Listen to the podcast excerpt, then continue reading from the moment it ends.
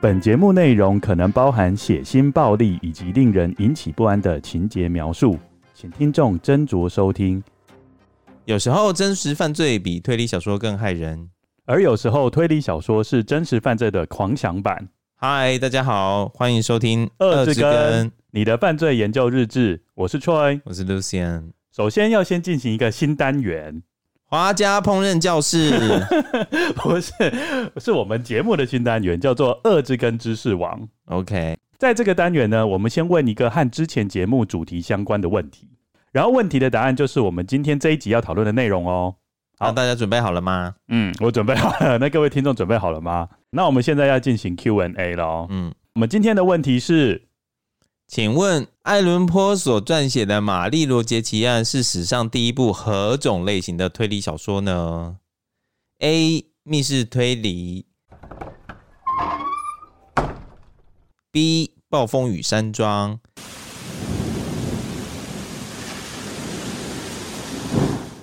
；C. 安乐椅侦探。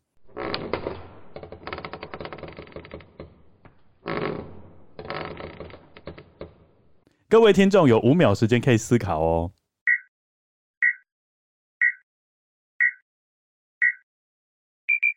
好，这一题的答案是安乐椅侦探。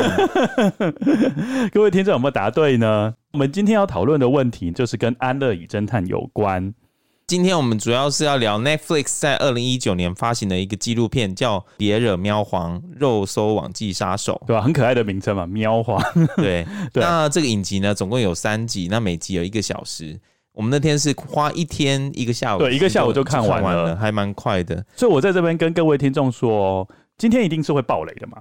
嗯嗯，而且爆很大的雷。对，我们今天这个会按照剧情讨论下来。对，所以如果各位听众很怕被雷到的，其实可以在这边先暂停了。对 对，可以先花大概两三个小时，先把这一部影集先看完。因为我自己的话是看完第一集欲罢不能，对，欲罢不能就直接看完了。那看完之后的心得是好看，很好看嘛，对不对？很好看。对，所以应该说不想被雷到的听众就可以先去看了。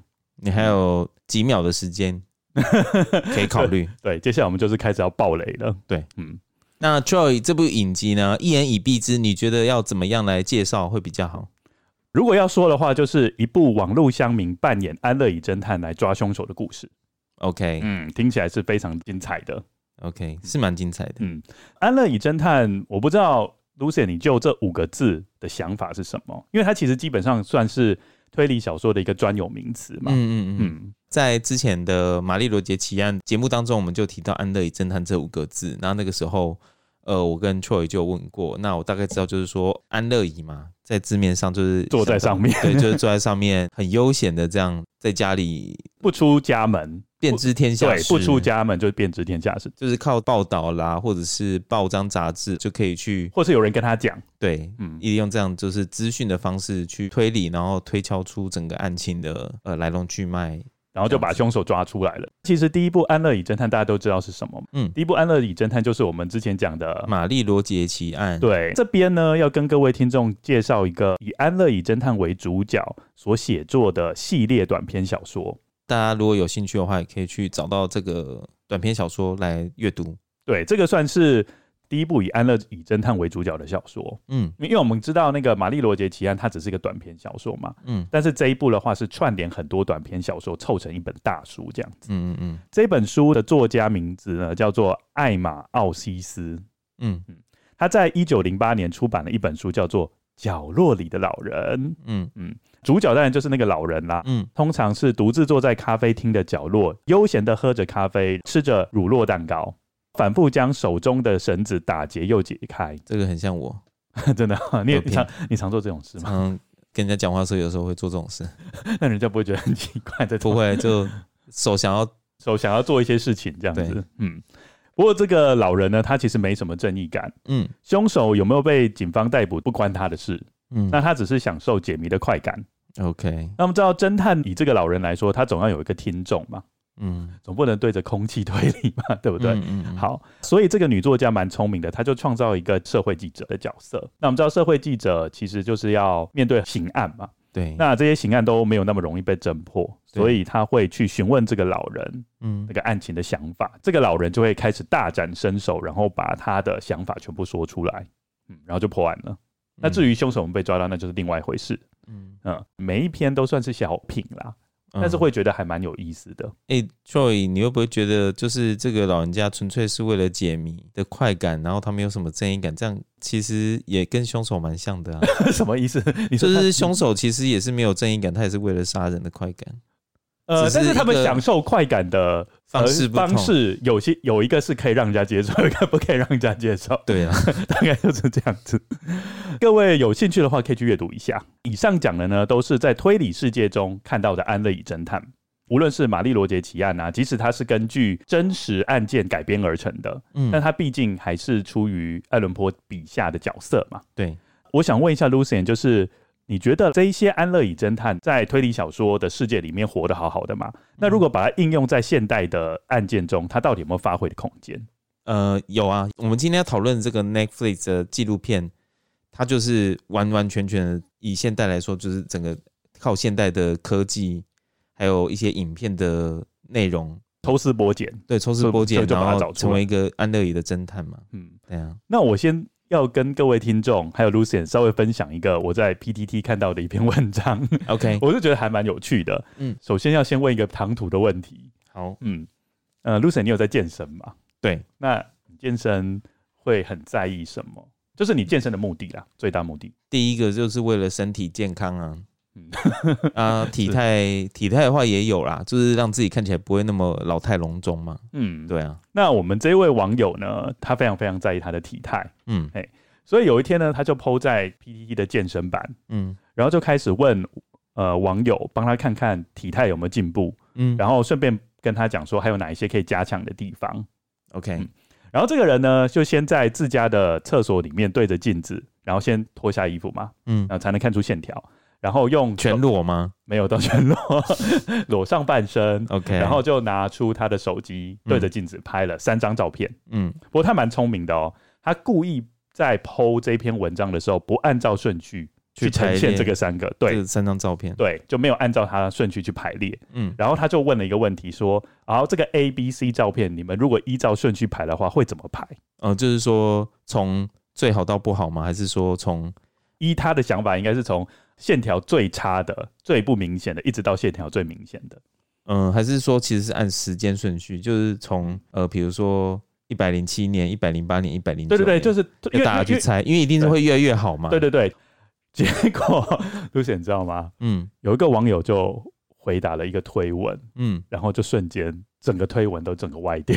嗯，他怎么回答呢？他说：“哦，他完全没有去看他的体态，嗯嗯，他是看什么呢？他看牙膏。”为什么要看牙膏？因为我们知道浴室里面有牙膏嘛。对，他说：“哦，C 这个图呢，架子上面的牙膏都还很饱满。对，到 B 这张图的时候，那个牙膏已经干扁了。哦，然后到 A 这张图呢，牙膏不仅已经干扁，而且他手上自拍的手机已经换成 iPhone，好像是换成三个镜头的那个。嗯嗯，那是 iPhone 十一嘛，对不对？还是呃，十一或十二，十一或十二，对。”所以他就照着这个就排出来，然后下面的推文就说他是什么牙膏侦探啊这样子，嗯，然后就完全没有在讨论说呃体态哪一个比较好这样子就对，因为后来那个作者还真的承认他的顺序真的是这样子，你就知道说哇好厉害哦，就是光是看一个小东西就可以把顺序给排出来，嗯嗯，所以我们刚刚讲的就是一个很简单版的安乐椅侦探嘛，嗯嗯。嗯，但是如果安乐椅侦探要摆到现实世界当中。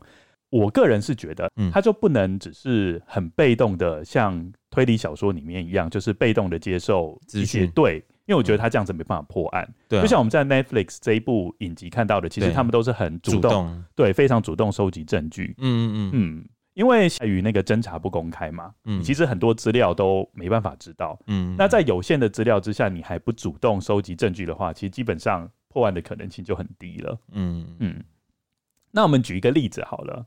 我们都知道 Google 地图嘛，对。那 Google 地图其实它可以说是一个人人都可以利用的超强监视器，对，嗯，因为它会有更新频率嘛。那那它多久更新一次？它大概卫星跟空照图的话，大概就是每两周就会更新一次。哦，那也蛮快的。对，街景图的话，只是要看状况。嗯嗯，它没办法提供确切说，我街景图大概多久会更新一次，因为可能碍于天气啊那些可能各个的因素都有关系。嗯呃，然后在二零一九年呢，八月二十八号，有一位房地产的测量师，他去看了一个 Google 地图。嗯，Lucy，你会觉得房地产测量师去看一个 Google 地图会怪怪的吗？对啊，为什么他要看？呃，就是经营房地产的人其实蛮重视的，就是如果我要开发这个土地，对，那他会想要知道这个土地旁边的利用情形怎么样。OK，对，然后看一下街道规划啊是怎么样的情形，你才能决定说到底这个建案应该要往哪一个方向发展嘛。哦，嗯，这一名房地产的测量师呢，就发现在他要观察的那一片范围有一个池塘，嗯，啊，池塘里面竟然有一个汽车，对，有一个汽车在里面。OK，那这个图片的话，我们会 po 在 IG 还有 Facebook，听众呢到时候可以来我们的 IG 跟 Facebook 来找茬。对，大家来找茬，赶快把它找出来，看的眼力好不好？可以在那么大的池塘里面找出沉没的汽车。这个房地产测量师在通报警方之后呢，在车内发现了二十年前在佛罗里达失踪的一个男子的遗体。一周之后呢，车内的遗体被确定是一名叫摩尔特的先生。警方也立刻告知了摩尔特先生的家人。遗骸的发现情况，根据报道是摩威廉摩尔特这位先生，在一九九七年十一月七日的时候，在佛罗里达失踪。哇，已经距离现在已经很久了，二十几年了。嗯，当时他才四十岁。那据称，莫尔特先生是一个安静的人，没有太多的社交活动，也不经常喝酒，但是偶尔会到酒吧喝几杯。失踪当天的晚上，莫尔特先生是到一家酒吧，他是在。晚上九点三十分的时候打电话给女朋友，告诉她很快就会回家，但就此就没有再收到任何他的消息了。就这样，二十二年过去了，一直到二零一九年。事实上，从二零零七年，你就可以在 Google 地图上很明显的看到那个沉默的汽车。哦，那真的很久了。对，但是到了十二年以后，到二零一九年才有人注意到它。嗯，然后这个案子才破了。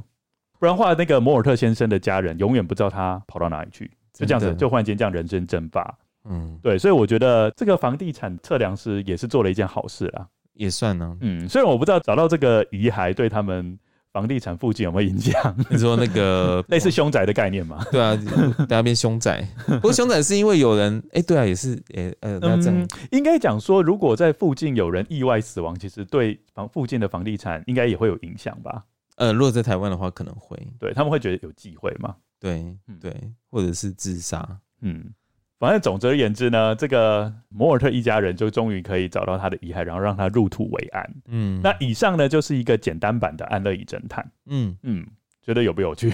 蛮厉害的，哎、欸，就是眼力够好啦，然后再加上有点运气，刚好在看那一片土地。What a small world！嗯，我们接下来就要进入今天的主题了。嗯，今天主题就是复杂版的安乐椅侦探。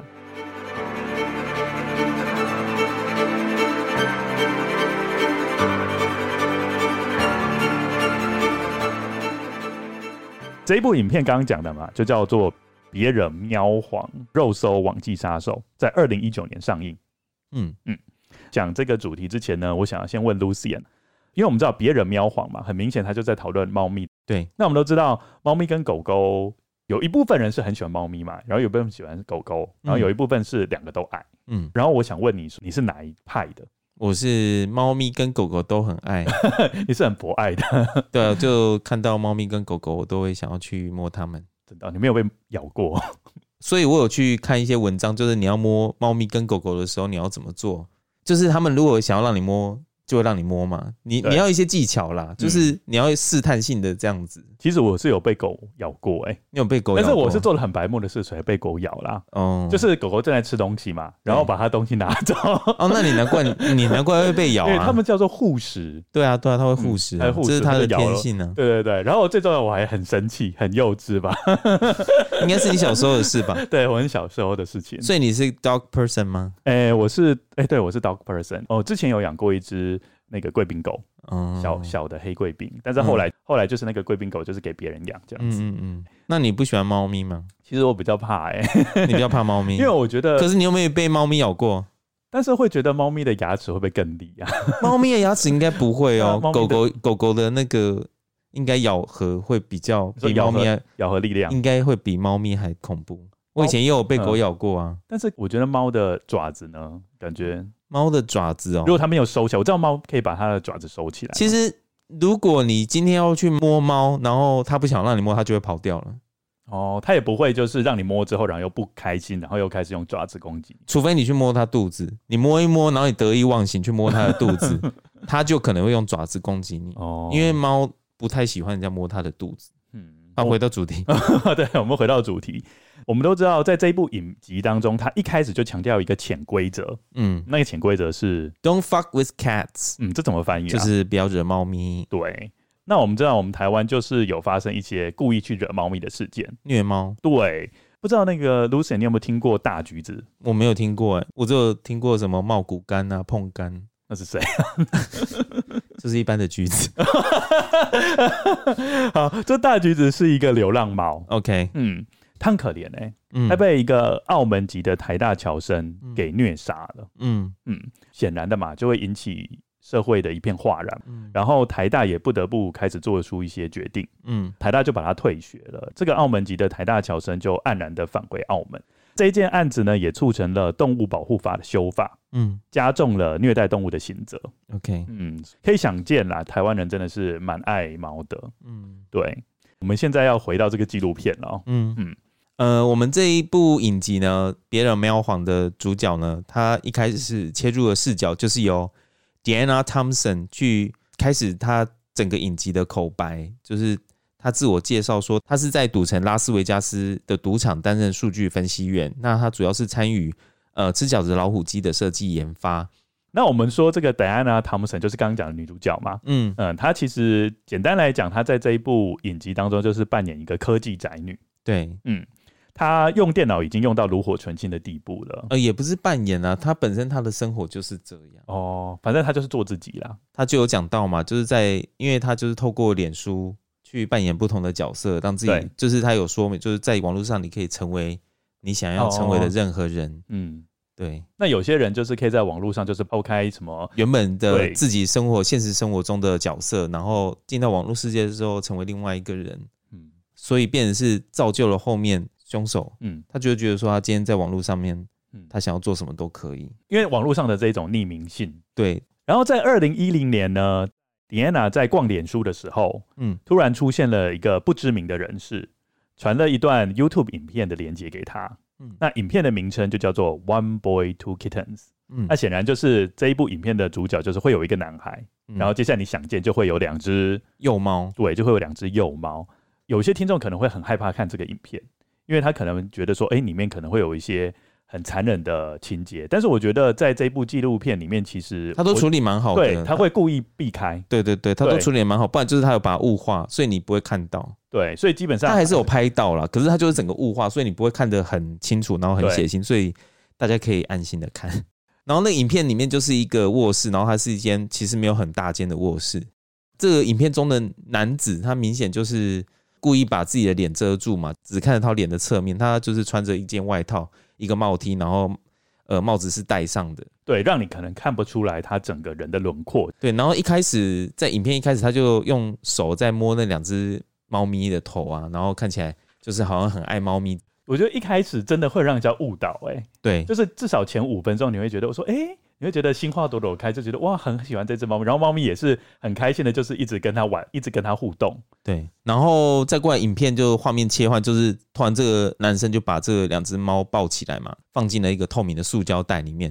嗯、这个接下来大家就知道会发生什么事了。对，从这边你就会知道说，哎，情况好像有点不对劲。对，因为你没事不会把狗啊、猫咪放到这种塑胶袋里面、啊，会没事把它放进去，因为这个就很恐怖啊，就可能会窒息嘛。过没有多久，你就听到吸尘器的声音，对，就知道他他要虐猫，嗯，所以他就用吸尘器把那个他放猫咪的塑胶袋把它抽真空了。后来他就把那两只猫咪再拿出来的时候，那个猫咪已经直挺挺的，然后也没有什么生命反应，这样子，嗯嗯嗯，对，嗯，简单来讲，这一件事情一 po 上网络，一定会引发众怒嘛，对，嗯。应该说，乡民第一个反应就是生气，对，然后接下来就是想把这个人给找出来，对对，因为他们都觉得，哎，畜生才会做这种事情。嗯嗯嗯。那 Lucien，你觉得，如果你看到有一天不小心点到这种影片，看完之后，你的情绪反应是会，你说到哪边为止？对，你是只是生气吗？还是说你会采取一些行动？我应该是只有生气耶。嗯，对啊，就按那个那个 YouTube dislike dislike 而已。对啊，我应该顶多按 dislike。你说留言的话，我应该也不会留言。嗯，那你会跟别人讲吗？我会去关心这个新闻，嗯，可是我不会去向他们做那么多事情。对，所以这个就是从 Lucian 的说法就知道，他不会成为一个安乐侦探。对啊，我不会成为安乐侦探，so shame。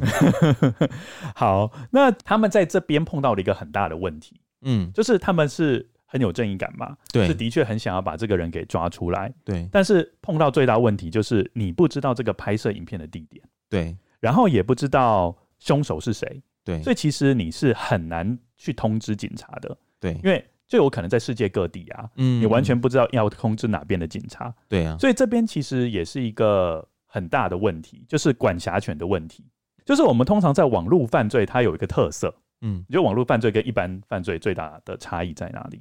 它是无远佛界的，没错，就是他已经打破了领土的疆界了。哎、欸，是说我很好奇、欸，哎，他那个时候 PO 这个影片不会有 IP 位置吗？怎么没有办法查得到？对，这边我就是要讲一件事情，嗯，就是好，例如我们先讲一下管辖权的问题好了，嗯嗯，比如说 Lucien，有一天你忽然间发现有人在美国，嗯，然后利用脸书贴了贴文，然后那个贴文是会影响你名誉的，嗯，那你请问你能不能在美国提出告诉？能不能在台湾提出告诉？不知道哎、欸，这个答案是可以的。哦，你是说我可以在美国提出告诉吗？也可以在台湾提出告诉。哦，因为我们现在呃，世界各国的刑法、啊，嗯，它其实对于管辖权的部分，管辖权就是说当地的警察单位能不能管这件案件，叫做管辖权。嗯，那他们对管辖权定义都是采属地主义。嗯，就是说，只要犯罪的行为或结果在那个国家发生，嗯、那个国家就可以取得管辖权。所以简单来讲，以刚刚的那个例子来说，有人在美国 PO 了一份让你在台湾遭受到名誉损失的一件一个贴文。嗯，那美国是犯罪行为发生地，然后台湾是犯罪结果发生地嘛？因为你在台湾遭到名誉损失，OK，所以你等于说这两个国家都取得管辖权。嗯，我想问你一个问题哦，假设这两个国家都取得管辖权，你觉得这两个国家的警察单位会说啊，我们两个人都很想管这件案子，还是啊，反正另外一个国家可以管这件案子，所以就另外一个国家来处理？我觉得是第二个吧。对。所以这个就是问题所在。这个踢皮球是大家的习惯。对，所以我觉得他们会没有人管，嗯，是很正常、很正常的。嗯，因为就是网络犯罪，就是让太多国家取得管辖权。嗯，那事实上这件案子又没有沦落到杀人。哦，这就印证了一句话，就是 “Everybody's business is nobody's business”。对啊，就是其实基本上就是没有人想管嘛。嗯，因为这个只是一个。杀动物的案子，嗯，又不是杀人，那我干嘛管啊？就叫其他人管就好了。嗯，众人之事法人管。对，所以这个就是呃网络犯罪的一些问题啦。嗯嗯。然后接下来还有一个问题，就是网络犯罪通常会有长距离跟大范围，嗯、所以通常他都需要跨国合作才能把这件案子给侦破。哦，所以他要消耗很多的司法资源。那，那这种杀小猫的这种事情，应该就。更不会管了，对啊，就感觉就是杀鸡焉用牛刀嘛，我干嘛用那么多资源去处理这件案子啊？嗯嗯、所以很明显，你刚刚讲那个 IP 位置，他们才不会管嘞。他说我干嘛开启？如果他 IP 位置要被查出来，代表警方想要管这件案子，嗯，但是就是没人管。好，那就是在之后呢，这个杀猫的影片 PO 上网了嘛？那这些网友呢看了就群起踏伐，然后立刻成立了一个肉搜的群组，叫做 Find the Kitten Macular for Great Justice。那就是为了这个翻译，就是为了正义，搜出让小猫窒息的凶手啊！他们已经开始组织，有动员起来了。对，那在这个群组里面，大部分的留言都是比较情绪性的留言哦。唯一就是女主角 Diana 发现的，就是一个群组里面有一个人叫 John Green 的这个人呢，就是很严肃的在处理这个事情，他很理性的在分析这个整个影片里面呃有的一些元素，利用影片的这些小东西呢。来去分析，找到这个凶手到底在哪里？对，所以简单来讲，这个影片有两个主角，嗯、这两个主角一个是男的安乐椅侦探，一个是女的安乐椅侦探。嗯，嗯，嗯，那男的就是 John Green 嘛，嗯，啊，女的的话就是 Diana Thompson。对。对，呃，我们刚刚讲到这个影片碰到最大问题就是不知道在哪里拍嘛，对，然后又不知道是谁拍，对，因为显然警方也不管你嘛，对，嗯，他们后来就是在这个群组的这个留言里面就发现了一个人，他们觉得蛮可疑的。嗯，这个呃，影片留言的这个 ID 呢，叫做 You only wish five hundred，就是 You only wish，然后五零零哦。那他在影片的留言下面说，All haters suck my huge cock，他是这样讲，就是呃，你们这些讨厌我的人，嗯，后面就哔哔哔了，就是 是那个限制级的。反正他就是说呢，等于说跟他们挑衅啊，对对对对对，跟人挑衅说，反正你们也抓不到我，对啊，有点那种幸灾乐祸的感觉，对，隔岸观火啦，对，嗯。然后他们后来就查这个 ID 啊，这个 YouTube，他查他的 YouTube 的个人专业，发现他对一个。电影的预告叫做《Catch Me If You Can》，就是里奥纳多主演的一部电影，叫做《神鬼交锋》。这个影片主要就是在讲说，呃，有一个善于诈骗的人，他会扮演各种角色，嗯，他可能会扮演航空公司的副驾驶啊，或是医师，或是检察官助理这一些，嗯，他会开出一些空头支票，对，然后他就诈骗了大概美国五十州的人，还包含二十六个国家，嗯，里奥纳多在这一个影片就是和 FBI 探员大玩猫抓老鼠的游戏。嗯，他在影片当中呢，不仅开始大逃特逃，而且还享受被追逐的感觉。嗯，应该是说从这边你可以知道这一个凶手他的心理状态是怎么样。我觉得他是希望得到人家对他的注意，因为我们刚刚在讲网络世界嘛，这个其实跟一般世界的杀人魔也是有很类似的心理状态。哦，有一样就对，对对对，因为我刚刚讲过，就是网络世界杀人魔会是很喜欢在底下留言嘛，嗯，那现实中的杀人魔其实基本上他是从案发当时别人惊骇的神情得到支配控制的愉悦感，嗯，然后最重要的是他会在事后常常回到命案现场，再三回味作案的感觉，满足心中的幻想。那我那要他回得去啊？呃，好，那假设他可以回得去好了，那我举个例子好了，OK，举个例子就是。一个美国很著名的连续杀人犯，嗯，他叫做山姆之子，嗯。嗯，当他发现呢找不到下手的对象的时候，嗯，他就会回到以前曾经得手过的区域，嗯。呃，然后回到案发现场，象征性的在泥土上面翻滚，嗯，让心中的幻想再一次的重新活过来。Oh my god, so sick.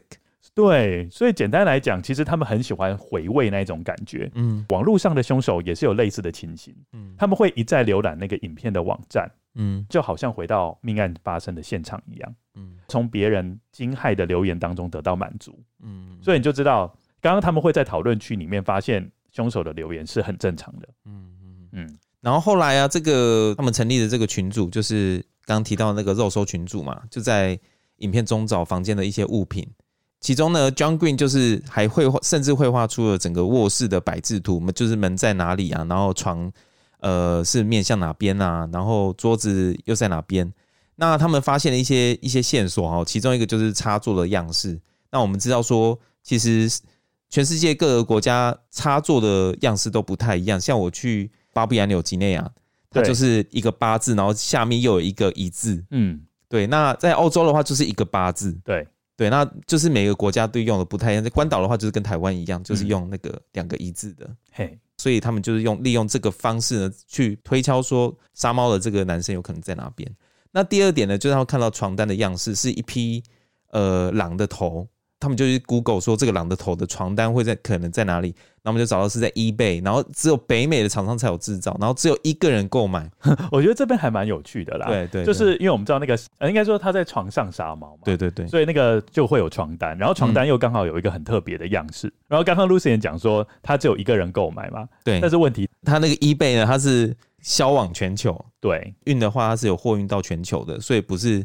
虽然说这是北美上北美的厂商制造，可是它可以货运到全球，所以等于说这个这个线索就没什么用了。对啊，因为就等于说全球任何一个地方都有可能会有这一个床单。嗯嗯嗯。然后再过来，他们还有听到背景有一些人在聊天的声音，可是他们听不出来是哪一国的语言，他们就在推敲说到底是哪一国语言语言。后来就有其中一个呃，这个也是在群组里面的一个乌克兰的一个网友就说：“哦，他听得出来，这个就是俄语啊。”他们就往俄国的方向去找，因为他们就认为说，哎、欸，那既然是俄语的话，那会不会就是俄国人？嗯嗯，哎，但是他们后来发现一件很有趣的事情，嗯，就是刚刚我们讲嘛，就是有背景音乐，有人在讲话嘛，嗯，但是那个背景音乐在某一个片刻忽然终止了，嗯，终止前他们听到咔嚓一声，哦，对，之后就整个房间突然不知道为什么就很安静，对，好像这些人突然就离开了一样。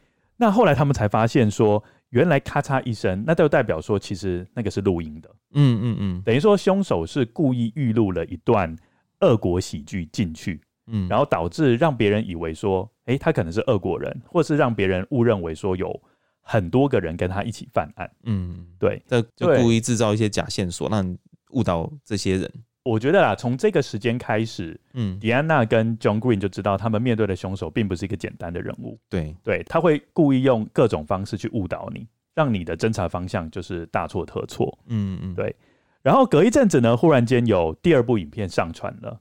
嗯嗯嗯。那我们知道上传这种影片通常都是有好也有坏啦。好处的话就是说更多的线索嘛。对。那坏处的话就是你知道有猫死掉。对。好，那我们接下来继续看下去。他们刚刚不是成立了那个肉搜群组吗？嗯，这时候他们发现那个肉搜群组的账号啊，忽然间，呃，有一个人他 PO 了一个照片链接，嗯，他们点了那个照片链接，就发现是一个男人抱着猫，脸有打马赛克，嗯，他们就知道说，哦，他们的这个群组已经被渗透了，对，因为这个人显然就是凶手嘛，嗯嗯嗯，对，然后他们就赶紧另外再设立一个群组，嗯，我们刚刚不是有讲过有新影片产生吗？对。他们就那对那个新影片做了一件我觉得还蛮非常高明的、非常高明的一件事。他们把影片转成相片，对，因为我们知道那个影片，无论是第一部影片跟第二部影片，事实上它的解析度都很低。那我们知道，其实我们在看电影的时候，电影其实它在跑那个那个胶卷，对，那其实它就是用图片去构成整个影片的。因为我们知道人的眼睛是没有办法看，它会有视觉暂留啦。对对对对对，嗯、那所以他们用这个方这样的方式去。把所有影片把它变成照片，就开它可以利用呃这些图片的里面的内容去找到一些线索。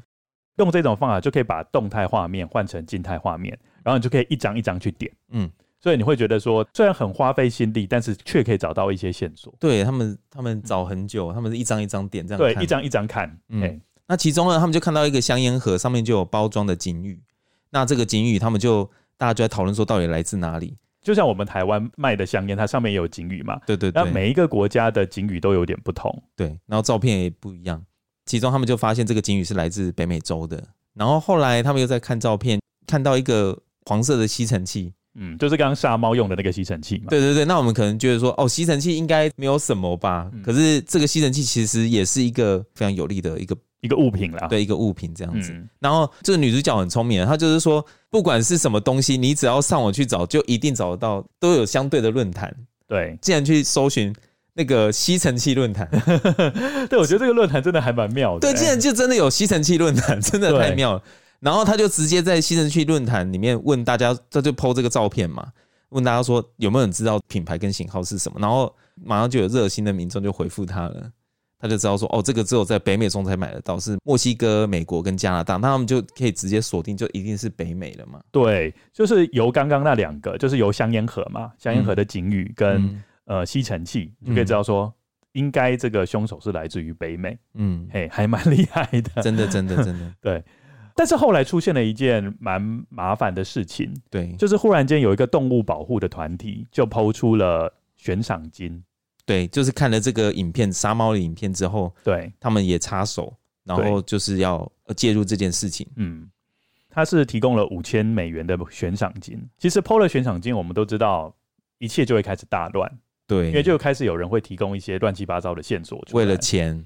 接下来就是呃，有人在 Jamesy 这个人的 Facebook 网页上，然后就发现他 PO 了一个照片。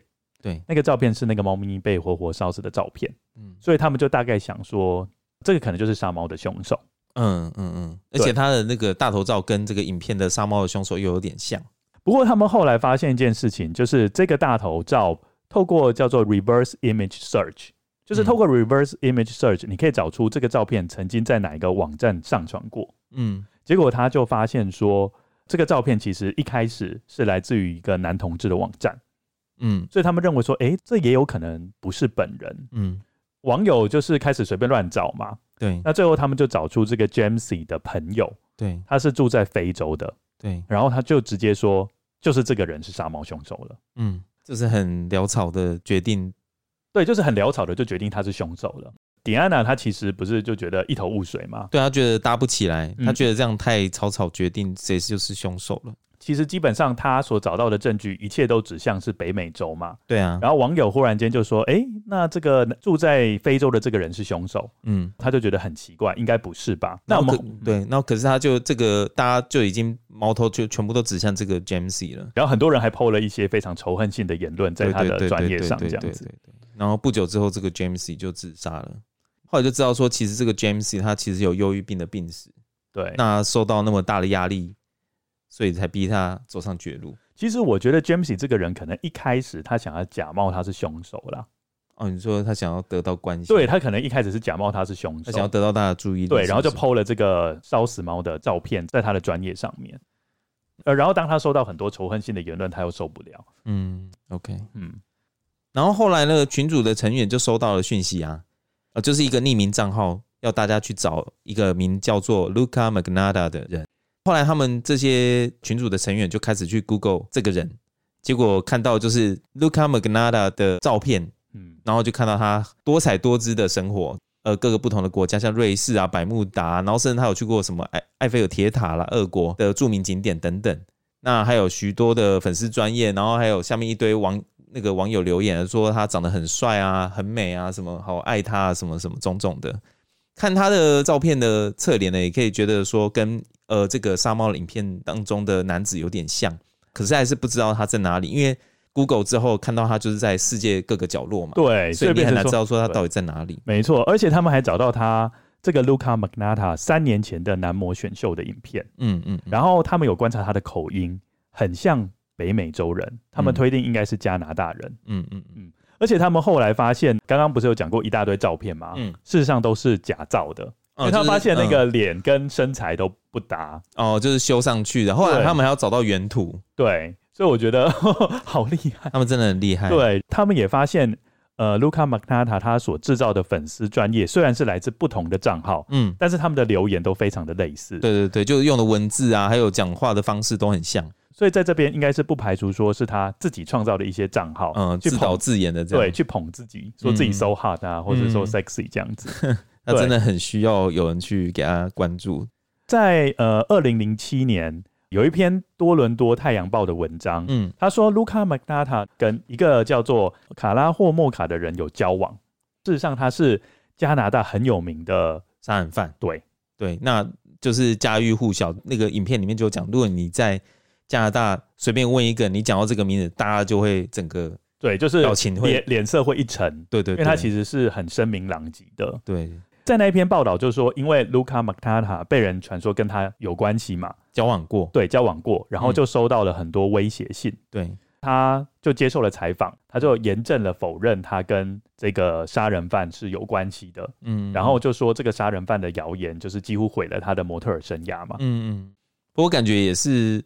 也是他自导自演啊，就是硬要跟这种杀人犯扯上关系，好像就是要衬托自己也很有名这样子。然后其实我不想要有名，我不想要成名，我跟他没有关系这样。对，这个我们到后面会发现，嗯，我觉得这种说法是很可信的。嗯，总而言之，他们虽然有找到这些证据，但是重点是你还是要知道 Luka Magnotta 的位置，对你才能联络到警方嘛。因为我们刚刚知道没有管辖权，什么事情都免谈。嗯，接下来他们就去，他们很厉害哦，嗯，就去找粉丝专业的一些照片。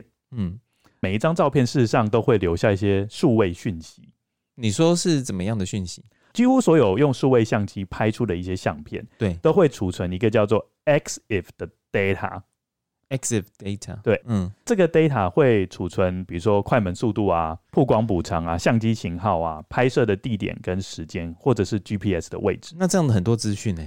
对，只是说那一张照片是看不出来，但是如果你把那一张照片上传到 EXIF Data 的一个 website，嗯，那他就会把这些资讯给显示出来，嗯嗯嗯，哇，那他们应该就知道在哪里了。对，所以变成说，他们不是在粉丝专业上面找到一大堆照片吗？嗯，他们就真的哦，花费了很多时间，就一张一张照片去上传到这个网站上面，对，去把那个资讯读出来，看你有没有用。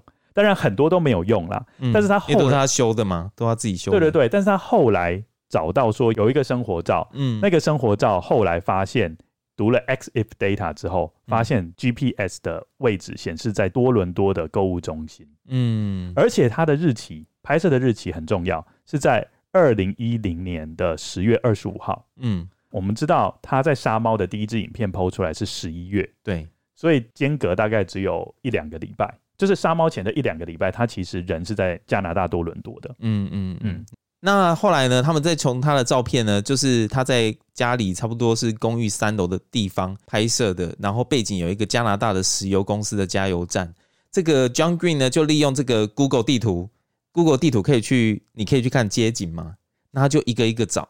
对，但是那时候是很多的。对，但是他用什么方法再去把这个范围限缩呢？嗯嗯。所以 John Green 呢，他就找到了一篇媒体的报道。嗯，那这个媒体报道呢，说卢卡曾经在怡陶碧谷有被狗仔队骚扰过，嗯，因此我们就可以把范围更限缩在怡陶碧谷附近的加油站。嗯，那最后他们找到了几个加油站呢？六个。对，他找到六个加油站。那这样的话，其实这个范围已经缩小了很多。然后后来呢，John Green 就在利用 Google Map 街景图的方式去比对，终于找到这个公寓。那他是在这个公寓的三零四号房。于是 John Green 就马上联络了多伦多的警局。然后请警察去这个三零四号房去逮捕他，结果没想到扑了空，对，早就搬走了，对，他跑到俄国去了，对。那但是我们先讨论一下，就是 John Green 使用的方法啦，嗯，就是他知道说你还要用其他方法去限缩这个范围，然后去一个一个去看街景图，看哪一个最像这张照片，嗯嗯。嗯。不过他也很厉害，可以找到这个报道哈。对，可见他们当初是花了多少时间去收集跟 Luca Magnotta 相关的一些新闻。嗯嗯。那接下来呢？又有其他的影片出现。对，接下来又有其他的影片出现了。嗯，嗯，有包括哪些呢？包括猫咪被溺死。对，它的背景音乐是 Little Drummer Boy。嗯，他甚至还有在一个影片把猫喂给蟒蛇。哦，这个真的很恐怖，真的很夸张。事实上，这个安乐椅的侦探组。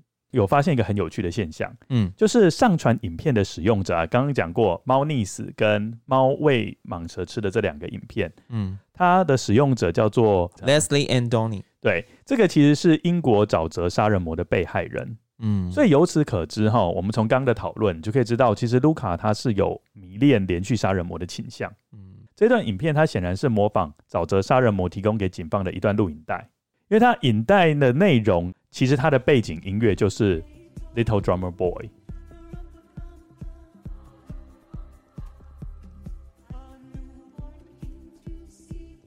对，所以显然你就知道说，他在很多地方都在模仿连续杀人犯的一些犯案手法。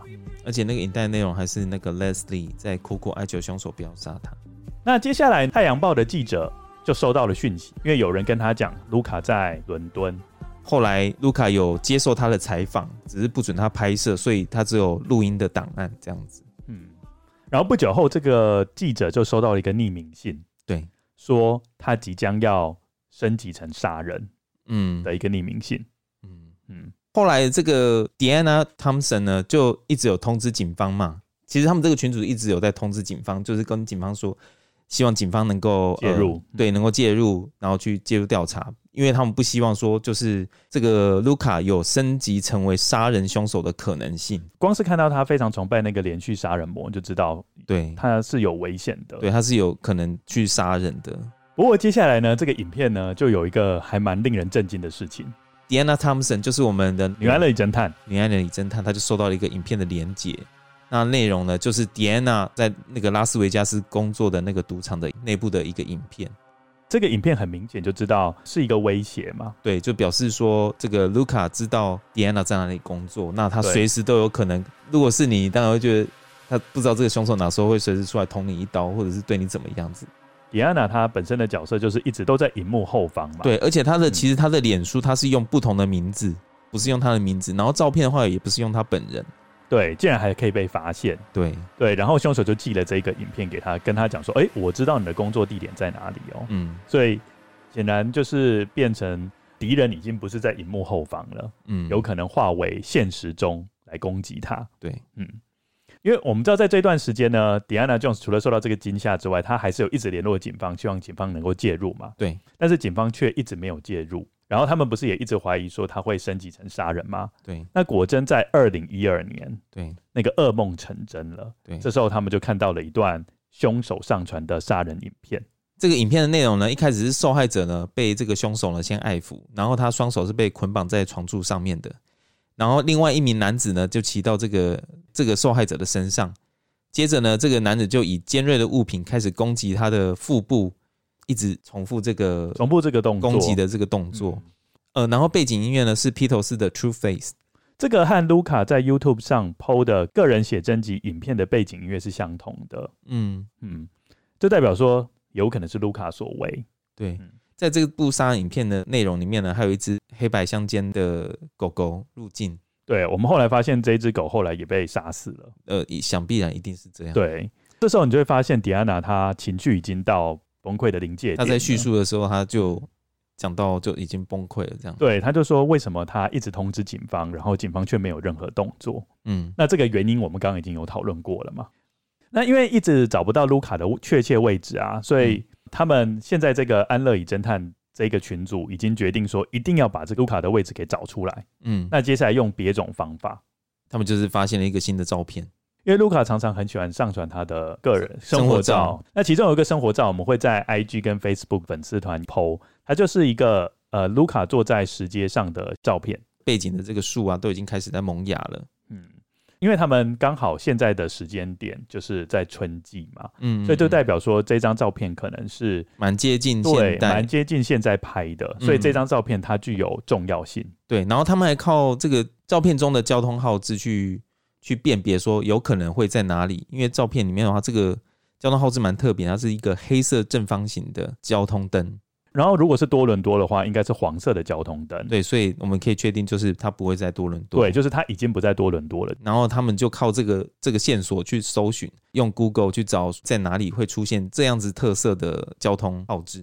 后来呢，就是找到是在加拿大的蒙特楼，John Green 就利用 Google Map 街景一条一条的找。然后最后是找到时间，是在市中心的麦吉尔大学。你会不会觉得他们意志力真的是非常人所及？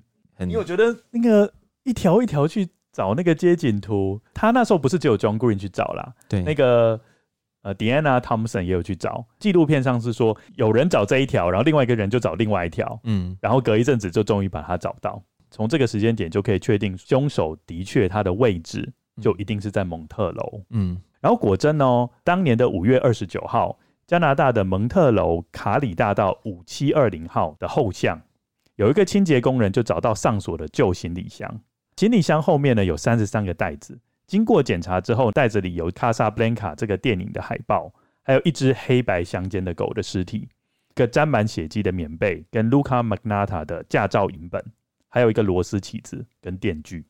这个上锁的行李箱里面有一个无头无脚的尸体。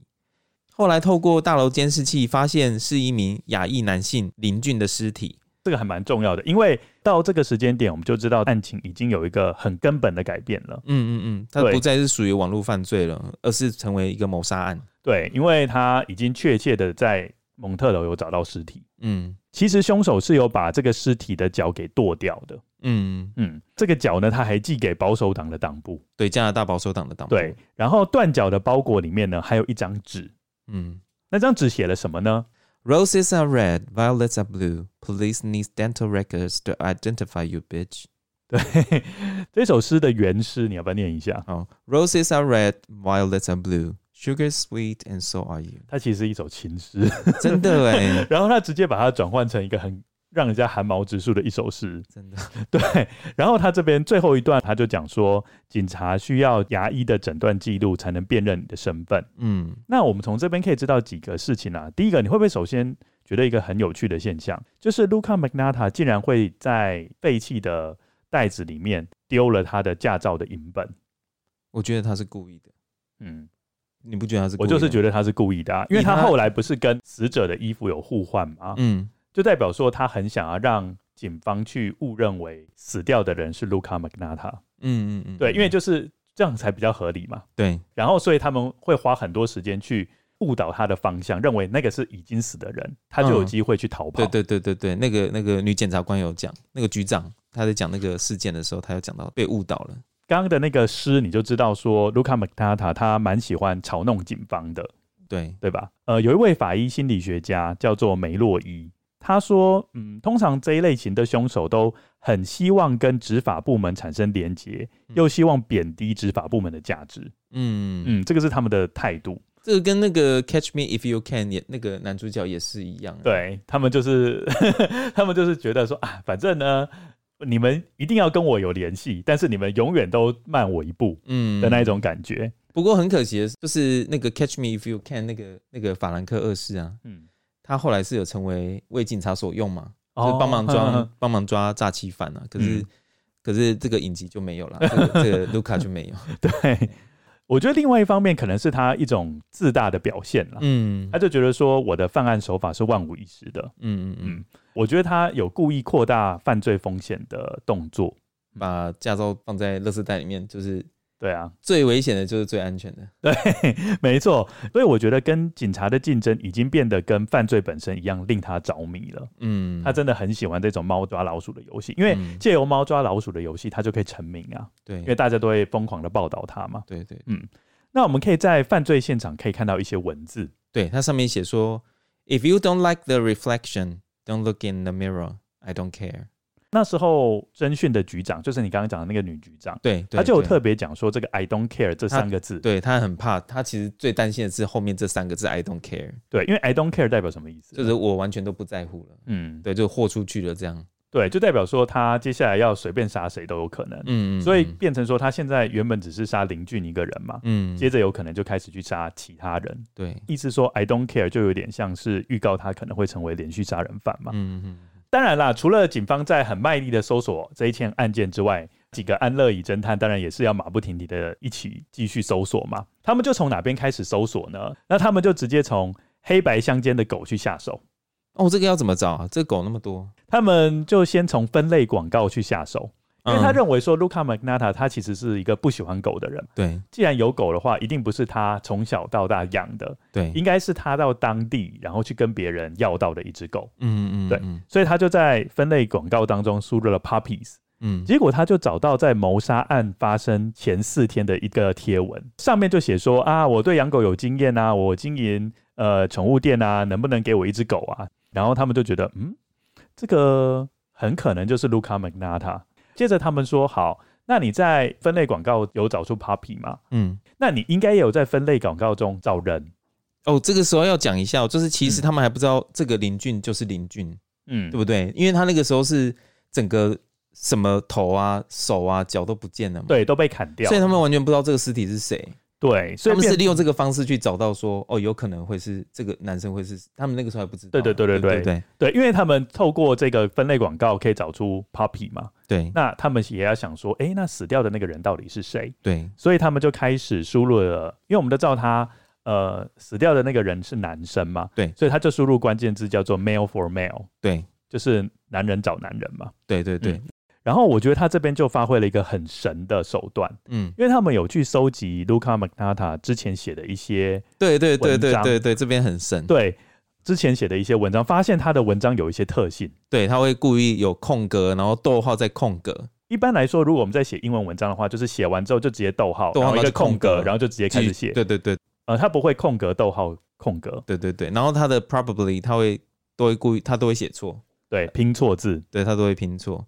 然后惯用词的话就是 so hot, sexy guy 这样子，对，他们就用这几个特征，竟然找出在犯案前一天的贴文。这一个贴文主要在讲：I'm looking for a sexy guy who's interested into becoming an actor in a personal movie I'm making. Please between 18 and 35, good looking. And making the movie for me is for fun, so I'm not going to pay you anything. If you are interested, send me your status with a face picture and remember. No pics, no answer。然后还有讲到，就是说他不是在找一夜情，或者是 BB。对，所以简单来讲，嗯、很明显他在找一个男伴嘛。对，嗯，呃，然后林俊就很倒霉的变成他的男伴，然后就被杀死了。那这些安乐椅侦探呢，正在想嘛，因为现在还不知道他到底在哪里。对，那怎么办呢？用之前一样的方式，就是利用观看这个杀人影片的方式去找，看看里面有没有线索。那其中他们就看到一个北非谍影的一个海报影片。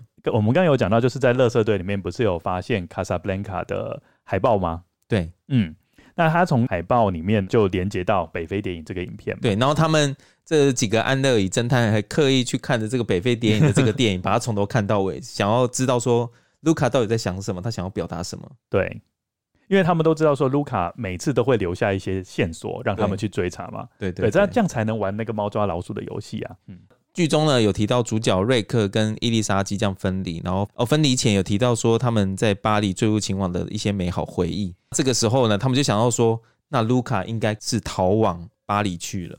果真呢，警方在调阅机场的摄影机的时候，就发现了卢卡了。对，卢卡正搭乘了那个越洋航空六一零飞往法国巴黎。之后呢，就是加拿大的警方就有通知法国的执法单位嘛，就是他们的警察。结果。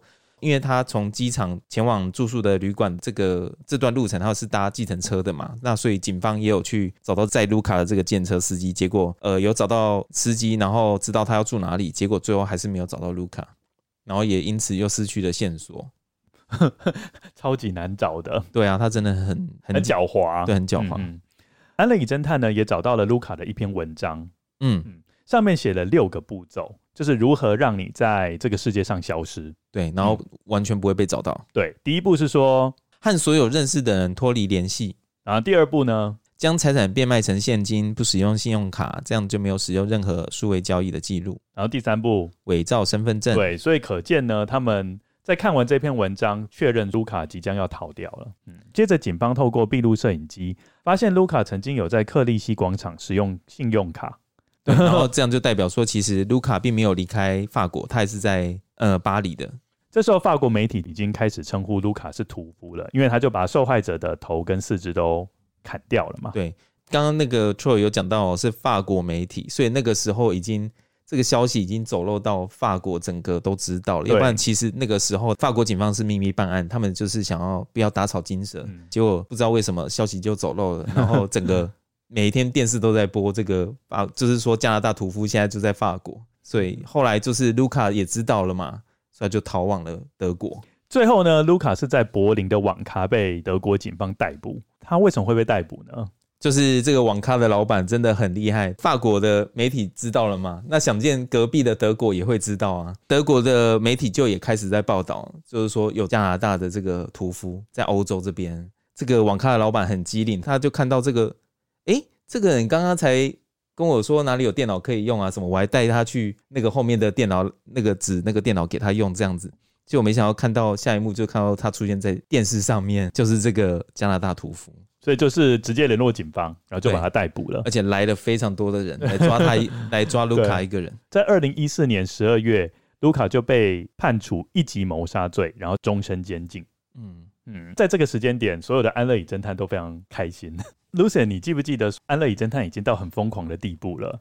就是那时候卢卡要从德国被遣返到加拿大的时候，嗯，那时候不是商用飞机都不愿意载他吗？对，那时候用军机嘛。对，那那时候他们不是一路去看那个军机。就是一路在网络上也是同步监控那个军机，慢慢的从哦对德国飞到对对对加拿大对对。那时候你不是有跟我讲说，你已经觉得他们已经太过执迷于这件案子，有点走火入魔了，obsessed。对，因为他们也花了大概两年的时间在侦查这件案子，对，所以已经对把这个案子已经当成他们生命很重要的东西了。嗯嗯。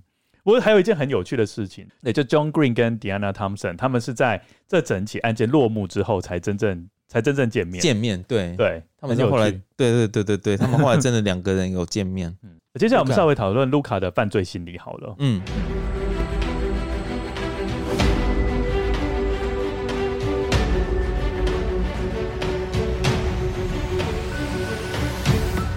第一个我们都知道，他说他有参加男模竞赛嘛，对，就显得自信满满的嘛。对对对，他那个时候就有说。把自己说的很很厉害、很棒，这样。对，所以我们都知道他其实内心里面是蛮自大的。对，加上他又对有名的连续杀人魔是非常痴迷的。对对对对对。然后他还有自创粉丝专业的一些行径。这个自创粉丝业我真的觉得印象很深刻，就是满满的都是，嗯、你知道 Google 他的名字，然后全部一堆他的粉丝专业，然后一堆人还他还自己自己假造了很多的留言。对，所以我觉得他可能认为，呃，我我用正当的途径不能出名，那我用。恶贯满盈的方式出名，好像也没什么关系。嗯嗯，本来从默默无名这个猫的影片这样默默无名，然后成为后来的杀人魔，你不会觉得说，其实这些安乐椅侦探也是一直在给他养分，让他越来越对没错，这个我们等一下让他的恶之根越来越茁壮。没有错，让他恶之根越来越茁壮。没错，没错，真的。嗯，那我们现在呢，要稍微讨论一下 Luka Magnotta 他的一些个人的背景。那 Luka Magnotta 原本叫做纽曼，他在二零零三年的时候，也就是他二十一岁的时候，他开始出现在低阶的同性恋色情影片中。他偶尔会担任脱衣舞者或者是男伴游。他是以艺名吉米 Jimmy。出现在二零零五年多伦多的 FAB 杂志，就是它是一个同志取向的杂志中，并在杂志简介上提到自己出生于俄罗斯。那可是事实上他是英国出生的。他那时候是写说自己是居住在多伦多，是个足球迷，希望未来能够成为刑事案件的警员。哇哦，这个不是就是跟你刚刚讲的吧？就是里奥纳多他后来不是也是协助警方？嗯嗯对，他也有这样的梦想哦。我觉得，如果他导向正途，因为他那么足智多谋嘛，对，对不对？对对，对，他其实就一念之差哎。对，其实你会发现，以后我们会讨论，各位听众也会知道，很多连续杀人魔其实要么他的职业就是跟警察有关，要么就是他立志成为警察，但是没有当成功。嗯，所以你就知道，警察是很多呃连续杀人魔的梦幻的职业。你知道为什么吗？为什么？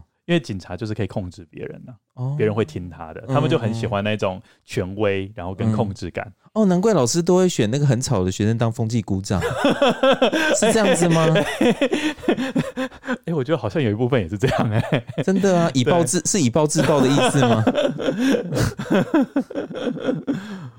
在二零零五年呢，他假冒一名妇女申请信用卡，并购买了价值超过一万美元的商品。被判一项伪造文书和三项诈欺罪，他认罪，并判处了九个月的有期徒刑跟十二个月的缓刑。在二零零六年初，纽曼遇到了芭比，芭比是个跨性别者，那他们便开始约会。卢卡声称自己是双性恋。芭比受访时表示，纽曼说希望有一天能够一炮而红，他总是要求我替他照相。几个月后，芭比与纽曼分手，而在那个夏天，纽曼改名为 Luka Magnotta。在二零零七年，卢卡参加 Out TV 实境秀节目 Cover Guy 试镜，他和评审说：“Some people say I'm devastating good looking。”意思就是说，有人说我的外表好看到无可救药。对，但他最终还是没有被评审录取。嗯，因为评审表示他有潜力，但是身材不够健壮。嗯，那卢卡在二零零七年三月宣布破产，理由是生病、失业跟没有足够的收入来支付他的债务。他欠下各种债务高达一万七千美元，直到二零零七年十二月，卢卡才完全解除破产的状态。卢卡·麦格纳达曾接受多次的整容手术，并于二零零八年二月参加了 Slice 网络节目《Plastic Makes Perfect》的试镜。他提到自己动了鼻子，还做过两次的植发手术，未来还打算做出胸肌和手臂肌肉。你不觉得那个？节目蛮有趣的嘛，那个名称。Plastic makes perfect，本来是 Practice makes perfect，对，他现在用 Plastic，Plastic 就是就是动就是那个嘛，整形，对，整形，嗯，哇哦。多伦多太阳报刊登了记者乔沃明顿的故事，内容呢是卢卡亲自到报纸总部接受采访，否认他与女学生杀手霍莫尔卡约会的网络传言，但谣言可能是卢卡本人发起的。后来，Luka Magnotta 在 YouTube 所创的匿名账户上传了一个向霍莫尔卡致敬的影片。基本上，卢卡上传或者是收藏的所有影片都和霍莫尔卡有关系。随后，卢卡持续在网络上尝试吸引大众的注意力。他发布了有关自己的评论，以制造谣言，然后使用自创的账号予以否认。为了保住自己在 Wikipedia 的专业，他和 Wikipedia 两次争执，但都失败了。他还以 Jimmy 为名，在网络上发表了男伴游的广告。其中一位客户发表了一个评论，称他冷酷无情。呃，有人认为卢卡他其实是有戏剧化的人格围场。戏剧化人格围场是人格围场的一种。患者常显得不成熟、情绪不稳，具有强烈的自我意识和个人表现欲。他们富含敏感而夸张的情感，追求感官刺激，喜欢成为被关注的中心。此外，他们还常以自我为中心，非常注重自己的外表，时常夸张的表现自己的情绪，像一个表演者，所以也有表演型人格的称号。但他们的情绪转换很快，亦时常渴望新事物及刺激。那我们接下来要讨论一下，所以我们从他虐猫的影片，嗯，然后故意制造自己和连续杀人魔之间的绯闻，嗯，那我们就知道说，其实他或许真的是有这种人格违常。而且他会认为说恶名昭彰比默默无闻来得好。这个很扭曲耶。对，没错。当卢卡被他他那时候不是被判刑吗？对，他就被关到拘留所嘛。对，他在拘留所的时候呢，暗恋一名男护士，嗯，给他寄了一封内容露骨的信，内容毫不掩饰对他的性意图。并试图在他的牢房中改变物品的摆设跟调暗灯光，营造调情的氛围，来引诱那个男护士。哇哦，还蛮用心的啊！真的吗？你说这个是、呃、这个影集没有，这影集没有提到吧？影集没有提到，影集没有提到。这是你另外去找资料，我另外去找的哦。嗯，难怪想说，哎、欸，这段没有看过。所以我意思说，他其实真的是有表演型的人格吧？蛮浪漫的啊，对对，这个啦，后面这个。就是他会去塑造一些情境，嗯，对，这个还蛮厉害，就是牢房已经没有什么东西还可以物尽其用，对啊，物尽其用去改变摆设啊，调暗灯光，营造气氛，蛮用心的啦。那谈到演戏，来，我们来讲一下，嗯，谈到演戏的部分啊，Luka Magnotta 非常的喜欢看电影，他在剧中呢，他妈妈就有提到这个 Luka 从小就喜欢看各种电影，那其中。他最喜欢看的就是一部是由沙朗·史东主演的一部叫《第六感追气令》。那这部电影呢是在一九九二年上映，片中主要是描述一位富有的摇滚明星被谋杀后展开的调查。沙朗·史东扮演的角色就是主要的嫌疑犯。那我们刚刚不是讲说卢卡有戏剧化的人格违常吗？嗯，他就是把人生当成戏嘛。嗯，他最后不是被抓到吗？嗯，他那时候被抓到的时候，不是他的坐姿。对，他坐姿不是跟那个沙朗史东是沙朗史东吗？对，跟他坐姿跟沙朗史东在电影上面的几乎一模一样。对，还有抽烟的样子。对，那你看到有没有吓一跳？蛮蛮妙的，我觉得蛮妙。然后他不是说有没有人可以帮我吗？有人可以帮我吗？对，他也是在学他吧？是是对啊，我觉得是啊。对，也就是说，他直到被抓到之后，还是持续在演那个他内心的戏。应该是说，从一开始他在拍这个影片的时候，他从那个电影的海报《卡萨布兰卡》的那个海报，还有就是。这男生被绑在床上，然后他用虽然那个他的凶器不是冰锥，可是他就是制作一个像冰锥的一个凶器，然后去杀了林俊嘛。那这个时候其实就已经是在学那部电影了。对，因为那一部电影其实有一幕嘛，对，就是有一个男人叫做曼尼。哎，这个曼尼大家各位听众可能要稍微留意一下。哎、嗯，等一下会提到。嗯，好，就是有一个男人叫曼尼躺在床上。双手被捆绑在床柱上，嗯，前方有一个雾面的玻璃窗，对，有一个女人呢骑在这个男人身上，并趁男人不注意的时候用冰锥刺死他嘛，嗯，呃，事实上，卢卡·麦纳塔他上传的那个杀人影片，嗯，其实就跟这个很像了，对对对，嗯，因为在那个影片上，卢卡就骑在林俊身上嘛，对对，然后林俊也是一样，双手被捆住，对，然后前方取代雾面玻璃窗的是卡萨布兰卡的电影宣传照，嗯嗯嗯，然后最后他是被。螺丝起子，对，被螺丝起子刺死，然后一直到卢卡被逮捕，警方在讯问他的时候，他都还是继续在演这部戏，因为他我知道他本来就是演员嘛，他从十六岁的时候只是就是演员，只是可能是 porn star 的状态。基本上演员他最终的目的就是要成名嘛，对。那卢卡其实基本上也是想要透过这种方式成名，对。所以我觉得其实基本上他们是有关联性的，嗯嗯嗯嗯。那有人认为卢卡是因为精神分裂。哦，对，它里面也有一个律师，他就说卢卡其实有去找过他，嗯，对不对？对，一个美国的律师嘛，然后他就说他一直是被一个曼尼，对，被一个曼尼的人所逼，就是我刚刚讲的那个曼尼，也是在电影当中，就是那个男主角，嗯嗯嗯。卢卡说他是被曼尼逼的，曼尼他会用手勒住他的脖子，对，然后用原子笔刺他，然后逼他吃动物的内脏或跟动物做爱。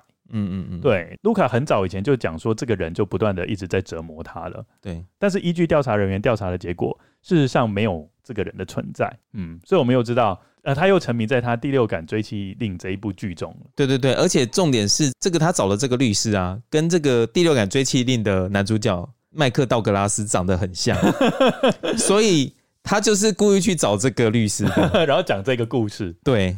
他真的对这个第六感追击令很痴迷。对，哎，Lucien，你曾经有对一个剧痴迷成这样吗？没有哎、欸啊。可是，可是莎朗史东，我从小就很蛮喜欢的。嗯，我觉得她长得真的很漂亮。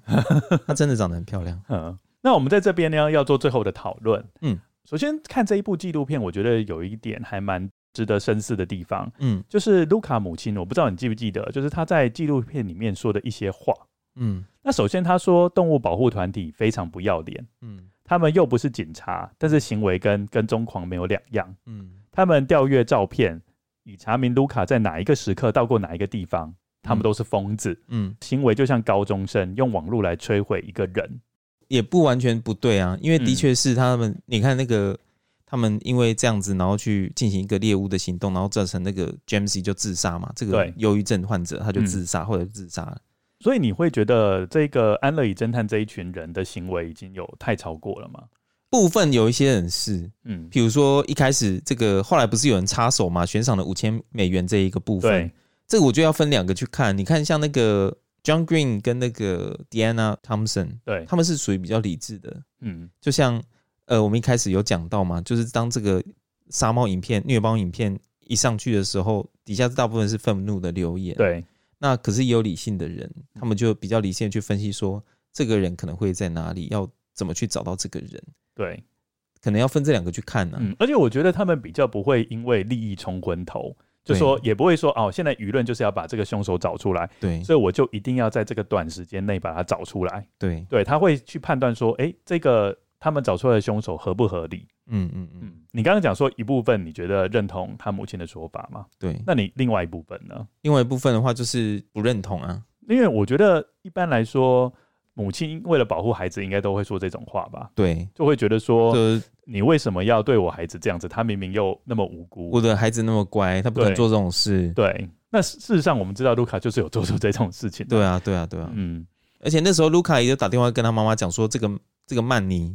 对，他是被这个曼尼所逼，嗯、所以妈妈一直觉得说，哦，他就是遇到坏人了，对，所以他才会做出这些事情。这个我们就是最常碰到的，就是不是我的孩子不乖，是因为他交到坏朋友。对对对，对，就是用这种方式。对，那我们接下来最后要讨论的是迪安娜的一些反思，因为迪安娜最后有在影片当中，其实迪安娜的最后那一句话，对，其实我跟你讲，后后来看，其实一大堆人对于他最后面那一句话是有负评的，嗯，就是他讲了一句话，不是说他不是也说。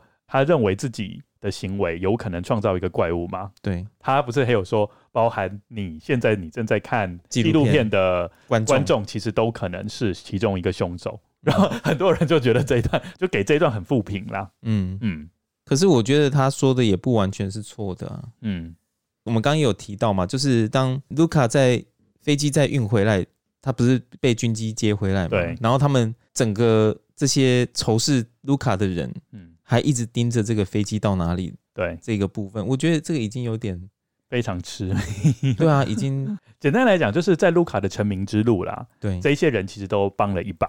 对，可以这样子说。对，因为他就是得到他想要的关心。对，如果一开对，如果一开始在沙猫影片，大家完全是没有反应。对，但是问题是，他 PO 了这个，不可能没反应啊。对，他就是 PO 这个东西，一定会有人反应啊。对。他也深知人的天性是这样。不过，如果你想哦，如果今天卢卡他没有得到关注，他说不定会去做更大的。嗯，我现在杀猫得不到关注，那我去杀人，嗯，那就一定会得到关注。所以，所以其实基本上也不能，也不能就是绝对说，哦，他今天杀猫没有得到关注，就就是到这边为止。嗯，这个我们不知道，因为人性人真的是很复杂，对，我们没有办法去判断说这个人接下来会做什么事。对。今天他竟然会去虐猫，会去杀猫，会去虐待动物，我们可想而知，其实他心中已经就已经有这个根在了。在虐猫，其实这个一开始就已经透露了很多的讯息了。对，因为我们以后会介绍一件事情。嗯，事实上，连续杀人犯，嗯，呃，在小的时候通常会有三个征兆。嗯，等于说以后我们会介绍说，如果你发现有一个人在小的时候有这三种征兆，他未来变成连续杀人犯的机会就大大提高。嗯嗯，你想知道哪三种征兆吗？好，你说，第一种征兆就是虐待小动物，嗯。嗯，然后第二种征兆就是放火，哦，放火，对，小时候就很喜欢放火，看到那个火这样烧起来，他会觉得很兴奋，嗯，然后第三个就是频繁的尿床，就是尿，尿床，对，就是因为我们有一段时间会尿床嘛，对，但是如果过了那一段时间，你还是有这一种状况，那你也有可能会有问题，所以为什么会尿床？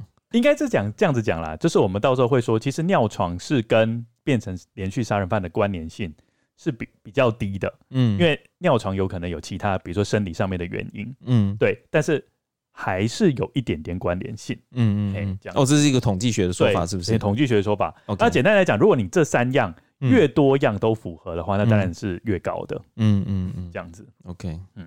很特别的是，竟然没有提到，就是说家庭不健全这个。也是有关联性啊，可是你刚没有提到，所以我就觉得蛮讶异，见跟尿尿床反 尿床反而站在前面，我就觉得哎、欸，怎么这样？哎，但是但是关联性的话是没有到太高啦。就是这个麦当劳这个人，就是麦当劳这个人，嗯，他其实就是这个三要素哦，嗯，他提出三要素。OK，好，呃，最后要不要说一下这个故事的感想？你会觉得我们这个恶之根这个节目也有在让卢卡马格纳塔更有名吗？哎、欸，对，有吗？让他更有名了。我们会不会是其中，也是其中被他暗算的一个棋子？觉得。然后我觉得，事实上，我们的安乐椅侦探跟一般的疯狂的乡民又有点不一样。对，因为因为我们呃，一般的疯狂的乡民就是为了很快的落实他们口中的正义。嗯，对，他可能就是自己认为搜查到一些证据啊，然后他们可能会自己脑补一些事实，嗯，就认为说，哎，这个人就是犯人，对，然后就会想要动用一些私刑去攻击他，嗯。那相反的，Lucian，你觉得那两个安乐椅侦探的表现，John Green 跟 Diana Thompson，是不是他状况又不太一样？因为现在的媒体常常会操作，就是用网络上乡民的想法去，好像去代表就是大家的声音，嗯。对，那就是从现在的新闻，你在看新闻的时候，常会看到这样子的方式，那变成是好像就是说，乡民的话就是正义的做法就是对的，他们的声音好像就代表一切。嗯，对。那可是很多时候，其实就像那个 Diana 跟那个 John Green 他们，他们是很理性的去抽丝剥茧，去呃诉诸司法，然后将最后将 Luca 绳之以法。这个才是应该要去走的，这个程序才是这样，对，而不是你在中途就立刻用自己的想法就帮人家定罪这样子，对，然后或者是用就是刚刚 Troy 讲的用私刑的方式，嗯，然后去定一个人的罪，然后甚至觉得说，哦，你因为其实如果有看这个影集，大家都会看到说他应该要被怎么处理，他应该要怎样怎样，他应该要被怎么怎样，嗯，就是下面的一些这个因为情绪上来而有而有的想法，对，那这个是很恐怖。今天你要表达自己的感受，这个这个都 OK，嗯。可是今天社会媒体会把这个拿来当做一个报道，当做它的一个收视率的一个一个工具，这是一个很恐怖的事情。就说会把乡民的口味养坏了，对啊。因为乡民可能就是再加上媒体，它本来又是蛮嗜血的嘛，对啊。对他们两个互相配合之下，可能呃人的理性就会丧失，对对。所以基本上碰到类似这样子的案子的时候，可能要再稍微。思考一下，说怎么样做才是对的？因为基本上如果没有经过一些程序正义，比如说严谨的司法调查，嗯，基本上也有可能会造成冤狱的产生嘛。网际网络真的很方便，有很多的资讯，怎么讲？这就是一个双面刃嘛。有的资讯是好的，有些资讯就是不好的。那有些人觉得说他在网络上面可以成为另外一个人，这个要成为什么样的人，当然也只有你可以自己决定。今天这个网络无远无远佛界，没有限制，可是并不代表说你可以任意妄为，对，去说一些伤害别人的话。其实很多酸民就觉得说，我今天想要说什么就说什么，想要做什么就做什么。可是其实你要去想说，今天你说了一些话，做了一些事，这是一个蝴蝶效应，就是你会引起你不知道这会影响到别人什么。没错。这个都是你没有办法去预想的，因为网络上就是不特定的人都可能可以看到你的影片。对，所以大家还是尽量就是做好事。说好话，存好心，好正向啊！最后，我希望 world peace。不过，还有一件事情要可以跟大家提，就是不要认为说你在网络上犯的罪，没有人抓得到你。对，因为可以发现说，其实安乐椅侦探在这个影片当中，事实上发挥了十足的效果。嗯，就是任何蛛丝马迹都会被他们抓到。对，你就是即使你拍一个画质很差的影片，不好意思，我就是靠着。把影片换成图片，我还是一张一张，然后就还是一样把你抓出来。嗯，我觉得那一段是让我觉得很受到启发的。嗯，就是说原来我们在网络上面非常的匿名，但是事实上也非常的坦诚。对，因为我们就无意间就会透露出很多讯息。对对，所以你 PO 一个 YouTube 影片放上去，可能别人就是看到，哎、欸，后面有中文字啊，那你你应是哪里人？即使你可能是金头发。对不对？那他看到你后面的某些，他就知道，哎，你在哪里？所以你变成说你在 PO 网络上的消息的时候，我讲另外一种角度来看，就是你在网络上 PO 的一些讯息，你要稍微的去过滤，因因为有些有心人士，他可能看了你那些影片，他他就知道说，哦，你现在在哪里？你这样好像在教人家怎么犯罪哦？没有啊，我的 意思说，我的我的意思说，有记得藏好啊。我的意思说 有心人士看到你的影片，他就知道在哪里了。嗯，那你就有可能会成为猎物之一啊。因为我们常常在网络上面太无私的，没有你这样，你这样子你在教人家怎么犯罪，就是教那些犯人，如果说如果要做坏事的时候，要记得把什么藏好啊什么？不是，我是用另外一个角度来看，嗯，是说你在 PO 自己的文章或者自己的影片在网络上的时候，你要小心。嗯，就是你可能会被人家看出来你现在的位置在哪里，因为我跟你讲，有人就是蛮笨的，嗯，就是他会 PO 一些影片，嗯，然后就一个全家福影片嘛，嗯，然后他们就知道在某一个地方，这时候你无意间就跟其他人讲说，哦，那你现在你的住家没有人哦，嗯，因为你现在就 PO 一个线洞或什么，是全家福嘛，嗯，然后是在别的地方或是别的国家，OK，你不觉得这就是一个暗示吗？跟别人讲说，假设我知道你家的地址，嗯，我就知道说你现在家里面是没人的，嗯。可是现在大家都是这样做哎、欸，所以我要提醒大家，要么你就是在开那个权限，要么你就是在事后才 PO 这些照片。你不要就是当天一直在玩，然后一拼命一直 PO 哦，那你就是无意间你就是把你的 track 全部都跟别人讲了，嗯，你不觉得吗？嗯嗯嗯。总之呢，在看完这个影片，是不是学到很多？我发现我是大道理型的，我刚刚讲的那个感想是大道理型，然后你我讲的呢，你的就是那个推理的感想，嗯，推理的感想 这样子啊、喔。对，不知道各位听众喜不喜欢我们今天讲解的主题呢？大家如果有 Netflix 的话，一定要去看一下这部影集。那以上就是我们这次的故事，欢迎各位听众来我们的 IG 或是 Facebook 逛逛，留言和我们讨论你对本集的内容的想法。IG 请搜寻 Roots dot of。dot evil dot podcast，FB 的部分请大家搜寻二之根。节目的 show note 有更详细的节目资讯哦。有句名言说：“一周一集二之根，真实犯罪远离你。”说的真好。今天谢谢大家的收听，谢谢大家，大家拜拜，拜拜。